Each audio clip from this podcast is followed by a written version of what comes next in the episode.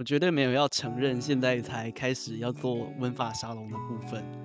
虽然名字叫做戴伦的文法沙龙，但前面好像真的都是闲聊居多，或是讲一些现象。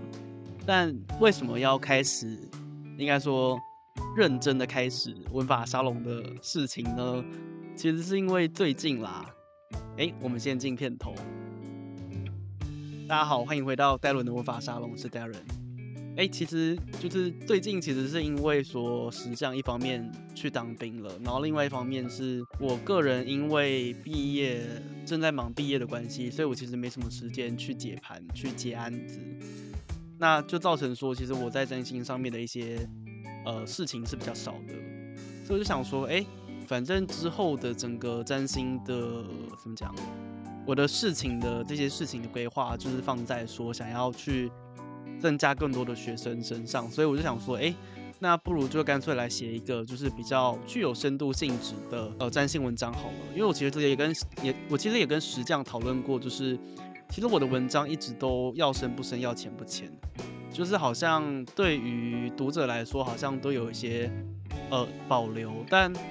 呃，究竟为什么会保留？其实是因为说，我觉得好像还没有到那个时机，可以去去去开课，或是说去对呃不限定特殊的人，就是去招募学生这样子。但我是觉得说，哦，现在好像正好来到这个风头浪尖。然后我最近也读了比较多一些书籍，是它比较是适合去营造这个古典占星的文法沙龙的这个深度的课。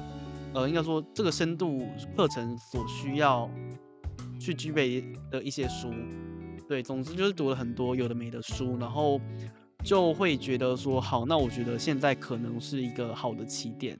那接下来想要跟哎持续在听，或者是说哎你看到了我公布的这个文章，就是在四月六号的晚上，可能十点左右会公布的文章，呃，可能十点多公布的文章。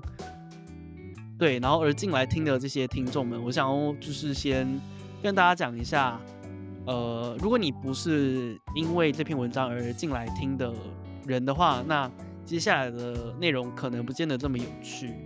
但如果你是的话，我想要就是呃跟你说，接下来我们要讲的是在呃我这篇文章里面的内容，那你可以把它当成是有声书的部分。那我在这里会用一些比较口语的方式去解释，或者就是以我的口语表达方式去谈说，诶，这个文章的主题是什么？好，那我们今天究竟要谈什么呢？我们今天要谈的是尊贵力量。那尊贵力量其实是呃整个占星学当中最重要的一个架构，没有之一哦。就是你如果提到占星学，你不知道尊贵力量的话，那等于没有学过占星学。那我这里讲的占星学，我觉得我要先把定义讲清楚。就是我认为说占星 （astrology） 这个东西，虽然它是 logy o g y 这三个字代表的，算是一个学科的概念吧，但我其实更认为它应该叫做占星哦，因为我认为说占星的名词的范围，其实它其实更包含了占星学，而占星学它也包包含了就是占星术。那你占星术的这个词，它是最小范围，你只谈论技巧。可是很多时候是技巧，它跟文化是需要绑在一起的，就是技巧它是有一定背景、一定逻辑的，所以那个扯到那个逻辑，它会变成是占星学。那再扯到跟逻辑相关，呃不相关的一些事情的话，它就变成整体的占星了。所以我说的占星是一个整体的概念，它。它基本上就是人文学科当中的跟占星有关的一切，都会是我想要谈，或者说都是我气急非常想要去涉猎、非常想要去钻研。所以有关于占星学、占星的任何事情，我都想要知道。那我也我也会就是在课堂当中，呃，尽量把知道的多数的事情，或是一切的事情，然后交给我的学生们这样子。好，讲完名词定义之后，就是。我就可以来讲重点了，就是，呃，我这里是写到说，呃，跟一开始是告诉大家说，哎，尊贵力量到底是用来干嘛的？那想知道说用来干嘛，其实我觉得不如说它在哪个地方可以派上用场。所以它在本命上面呢，我们会知道说，哎，有这个人的生命主题是什么。好，比方说，我们知道说，哎，你的火星是什么意思？你的金星是什么意思？那这就跟你的尊贵力量是什么，有什么样的尊贵力量会非常有关系。那如果是想知道说，哎，流年的话，在阿波马歇的著作里面，他其实有说，哎，其实当我们尊贵力量有改变的时候，就代表说，哦，这颗星相关的事情会在今年度被我们发现。好，那在卜卦上面的话，尊贵力量其实它是打在事情的节点上的，所以我在上面写说，在关节上的描述，也就是说，当我们要知道一件事情的真伪，一件事情的事情发展状况。基本上我们就是使用尊贵力量去判断。那在择时上面呢，我们想要让什么东西好，我们想要赚钱，我们就让二宫主星变得更强。那变得更强，它就是一个尊贵力量的概念。换句话说，在所有的个人性质的占星占星技术当中，我们一定会谈到的都是尊贵力量，它是我们的一个世界，我们世界里面的一个 A B C 啦。就是从上就知道说，占星学当中尊贵力量就真的超级重要的。尊贵力量究竟是什么？它其实是一个主管关系的代名词。应该说，这个名词它后面扯出了一个结构，那个结构是说，我我先讲这一部分，我们会在下一集当中，呃，或者之后的地方讲那个结构，那就依照我们的贴文去说明。就是这个结构，它是说。我今天有十二个行星，哎呦，有十二个星座跟七颗行星。那这七颗行星它分别掌管了这十二个星座，所以我们今天要建立的一个最初的概念是，一个行星它会掌管星座，反过来讲，一个星座它会被一个行星所掌管。好的，这听起来很废，对不对？就是哦，我知道了，太阳主管狮子座，月亮主管巨蟹座。And then，就是又又又如何？就是我们知道主管，那又如何？那其实这会牵扯到主管它本身的意义是什么啦。那我觉得，呃，在 Podcast 上面比较适合讲的一个例子就是，我们今天买了一个房子，那因为在法律的关系当中，诶，这其实很意外的是跟我们现在法律非常相像。你就用台湾的法律来想就好了。如果你有租过房，你一定有租过房。那或者说你一定听过你朋友租过房。那租房的状况下，我不知道你有没有知道这件事情，就是我们今天买一间房子，在民法上面有规定说让与不破租赁的意思，就是说今天你买了一个房子，诶，你可能前屋主他的房子有租人。那依照法律来说的话，其实。你在租的之前，诶，你在买房之前，你就知道说这个房屋是有被人承租的状况下，你还买这个房子，我法律就不保护你，所以你今天买到房子当中就会负担一个租赁契约的一个责任与义务。好，它实际上的状况就是，我买的房子不仅仅只有我房子，诶，我还会获得一个租客。那今天这个租客跟你就是一样的那个租赁契约，就是原本就是你前房东跟这个租客契约就会由你来承担剩下的这些时间等等的。好，那今天你的租客可以对你要求，就是就如同他对于他的前他对于他的前房东要求一样。那你当然也可以跟他说，哎。这张沙发是现在是我的财产，你不能对它做其他的事情。好，这就是你新获得的权利嘛，你是新的屋主，你可以对它主张很多权利。好，所以你们两个之间是互相赋予义务，也互相拥有权利。这就非常能够拿来理解主星跟星座之间的关系。那也就是说，今天太阳主管的狮子座。也就是，哎、今天郭台铭住在地堡里面，那郭台铭能不能对于地堡他的那户的房子里面有任何的主宰权呢？可以。好，那只是地堡可能不太会有那种租客啦，那都是所有人在租的，在在住的这样子。那假设真的有人住在他家后，就是比方说他的小孩，那他的小孩会不会受到他爸的掌控呢？会。那今天他的小孩很坏，那他爸会管教他；他的小孩很好，他爸会很开心。正确。那究竟我们今天讲的小孩在太阳跟狮子之间有没有哪一个是他的小孩呢？小孩呢？没有，他的小孩我们会在之后再来讲。我们就先讲郭台铭与他的房子之间的关系，就如同太阳跟狮子之间的关系。那再来就想要跟大家第二点要讲的是，诶，其实，在认识这些主管关系当中，我们会知道有十二个对应吗？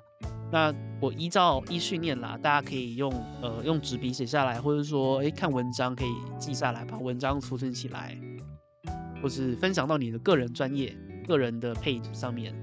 总之就是太阳主管巨蟹，月亮主管巨呃太阳主管狮子，月亮主管巨蟹，水星主管双子和处女，金星主管金牛跟天秤，火星主管母羊跟天蝎，木星主管射手跟双鱼，土星主管摩羯跟水瓶。那这些东西对我们来讲，基本上就跟一加一等于二一样，这已经是直觉了。所以，如果你真的有心要成为一个古典占星老师，或是古典占星的学习者的话，那这个对应的关系就是势必得记下来。你不记下来，你没有办法往前。好，那再来，我们讲到了刚刚讲到这么多名词啊，诶，其实有些名词会有一些翻译上的误用，或是说，诶，每个人的用法不太一样。像是射手座，它的英文叫做 Sagittarius，但我不知道为什么有人会翻它人马座。呃，就是人马座一定是从它的形象是半人半马来的。那 Sagittarius 我不知道本身在拉丁文上面有什么意义，不知道。好，那再来是因为我不会拉丁文。好，再来是水瓶座，有人会称它叫宝瓶座，我觉得蛮奇怪的，就是为什么是宝？宝是一个虚的形容词还是一个实的形容词？就很怪，我觉得叫水瓶座就好。好，那当然就是也有很多就是现代占星的人啊，或者说哦天文学家会说哦，我们现在有十三个星座在黄道平面上哦。好，那第十三个星座叫做蛇夫座。哎，可是有没有想过，就是其实古典占星它是非常久以前就发展出来的东西。那我们说哦，我们现在知道了有第十三个星座，那这跟我们古人有什么关系呢？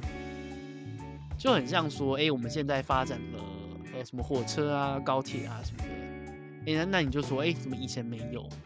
就很奇怪啊，就是这种事情本来就是随着人类的科技文明会越越来越发现更多嘛。那当然，在科技应该说在历史上来说啦，当然有人会主张说历史是不断进步的，然后有人会主张说历史是不断退步的。那这就取决于你用什么样的视角，跟你关注哪一块历史。才有一个所谓的正确的解、正确的看法跟错误的看法。但不论如何，你用现在发现的东西去讲以前的错，你非常的奇怪。所以请不要这样子，就是十二星座就永远都是十二星座。我今天五千年之后，在七百诶，在七千西元七千零两两七元七千零二十三年的时候，那我们还是十二个星座，没有为什么。就是我们必须尊重传统，因为占星学它是建立在我们人类已知四千年的传统上面。那你如果我我我是觉得啦，就有点像是说我们今天要学数学，诶，我想要知道哦怎么计算微积分啊什么的。那你今天要重新发明一个微积分的方程式吗？就是你要像那个，可是你不是谁啊？看维根斯坦跟那个谁牛顿吗？然后发明了微积分，他们是不约而同的发明了微积分。对，但你你是他们那其中之一的人嘛，不是吗？因为他们都死了嘛，而且他们在世也不是你啊。对，总之就是我们有现成的好用的工具，我们就用，我们没有必要另起炉灶。听得懂我的意思吗？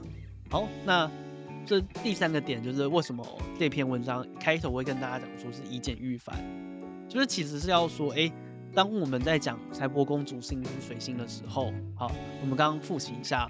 谁的主星是水星？处女座或双鱼座嘛？好，那假设我们这个例子是，诶，财帛宫的宫位里面是处女座，然后而我们知道处女座的属性是水星，那我们要知道他的金钱，我们要如何知道说，诶，他的金钱表现是好的？诶，假设水星在处女座，就代表说，哦，这个人是非常有钱的。啊，那可是如果说，诶，现代占星的判断，刚刚是古典占星哦，用。只只有使用了尊贵力量的方式来检验而已。但如果用现代占星的角度来看的话，我们就会需要去看说金星跟水星之间的关系。那为什么现代占星会看水星呢？是因为它也是一个主星的概念，可是它主星概念它没有 dignity 的概念。那再来的话，它会跟金星扯上关系，是因为他们觉得金星是钱。那当然，金星在古典占星中代表财富是没错，可是它的钱不是那个意思。呃，总之，现代占星它用金星来跟金星，就代表 money，或是任何的钱都是金星所代表的，在现代占星当中。那金星跟水星它放在一起，诶，我们今天如果是九十度，就代表说，哦，你你你可能不太会用这个钱，或者说，诶，你怎么投资失败等等的，就是他们会用相位来去解释，而解释的这个答案。它使用了几个概念，它使用了主星的概念，它也使用了相位的概念，那它还分别使用了呃行星的自然意义是什么？总之就是一个问题，古典占星使用了一个观念去解答，而现代占星却使用了三个观念，所以要怎么说？应该说就经验上来讲啦，就是越简单的答案往往是越好的答案嘛。这个在数学的算式当中成立，在现在在古典占星当中也是成立的哦。所以，呃，那要怎么结论啊？结论就是说，嗯，古典占星它其实是一个非常有效的技巧吧，有效的知识。那我们今天要知道很多未来的事情，其实我们从古典占星当中就能够很简单的去看到。但是现代占星，我其实是觉得说有点自私一分，就是越搞越乱。当然，有的人好像可以，就是把这些，呃，善于处理这些乱掉的毛线，然后就做得很好看。然后我觉得，反正有效果其实都可以啦。只是说，古典占星它其实是一个更适合大家学习、更适合大家去钻研的一个学问，因为它其实非常的有条理，非常的有秩序。然后也不要忘了说，它是有很多文明所孕育、孕育出来的一个，呃，算是怎么讲，算命技术。那它当然不只有算命啦，就是它是一个星象学的东西，这样子。对，所以，呃，今天的节目就到这一边。如果你觉得诶听了有收获的话，诶或者是说诶干 Darren 第一次讲这么有深度的东西，前面都在讲屁话，那请您给我一个 like，或者说就是帮我把我的粉专的那个贴文就是分享给。各位有兴趣星象、占星、星座、命理、八字、紫微斗数等等的朋友们，你只要觉得诶、他可能不是麻瓜的话，就麻烦帮我分享给他们，因为我想要开课，谢谢。就是啊，反正就还是扯到面包的问题嘛，因为接下来我要毕业了，就是我希望还是能够靠真心维持我的收入啦，然后。当然，开课就是一个我觉得诶、欸、很很想要做的事情啊。然后开课的好处嘛，就有很多吧。然后我觉得我我觉得我蛮享受在教学的这件事情的。然后我也觉得说教出来会有成就感这样子。然后所以我就会想说把呃未来准备要开的课，就是这是我第二次开占星课，准备要第二次开占星课。那什么时候能够成班不知道，那一定是我毕业之后啦。好，那到底呃这个课程里面有什么东西呢？其实就是呃，我觉得我想要把它定位在基础，欸，诶，就是让大家先熟悉占星的一些逻辑跟脉络，然后再进而去往更核心的部分去学习。所以我是打算要把。呃，占星的课程分成两个大阶段，第一个阶段就是只有一个 level 而已，叫做入门课程。那第二个到第四个阶段叫做核心课程。那我之前的那个班级是直接在核心课程里面，所以学的其实相当的痛苦，呃，或者说相当的漫长。那成效因为还没有进行期末考，所以不是很清楚。但总之就是。我想要招收的是占星的入门，也是会希望能够说，透过这堂课，让学习者能够有一个对于自己命运基础的认识，就不要再听人家人云亦云，然后也对于星座、呃行星啊、宫位、相位等等的有一个更正确的认识。就是不要觉得说哦，很多事情是呃这四个东西加减乘除，A 大 B，B 大 C，C 大 D，A B C，A B C，A C D 之类的这些东西的拼凑。固然很多时候我们会有这些不同的逻辑或是排列顺序，但其实很多时候我们也只要一个元素就可以解答问题。所以如果你有兴趣的话，欢迎就是直接资讯粉专报名。但本专业或是说个人仍然保有契约自由下面的各种权利，所以如果说呃，反正就是我保留了，对，我保留这个权利啦，就是保留，嗯，要不要收学生或者是怎么收学生等等的。权利这样子，因为契约自由下面，我们当然可以有各式各样的商讨跟讨论空间。所以，如果你觉得你有个别需求的话，也欢迎就是透过在咨询的过程当中跟我讲你的需求这样子。那呃，我是希望能够就是皆大欢喜。啊，为什么已经把对讲的好像我已经就做足了防小人的准备？但其实我觉得这可能就是法律系出身背景的一个特色吗？对，总之就是。我希望能够好好的教学生啊，所以请请大家就是好好的做好大家该做的事情，然后让整个社会的良善的力量都变得更加强大，然后专心的做好自己的工作，然后我也会好好的上课，替我的对我的学生的知识负责，就是这个样子。我们今天的节目就到这边了，谢谢，拜拜。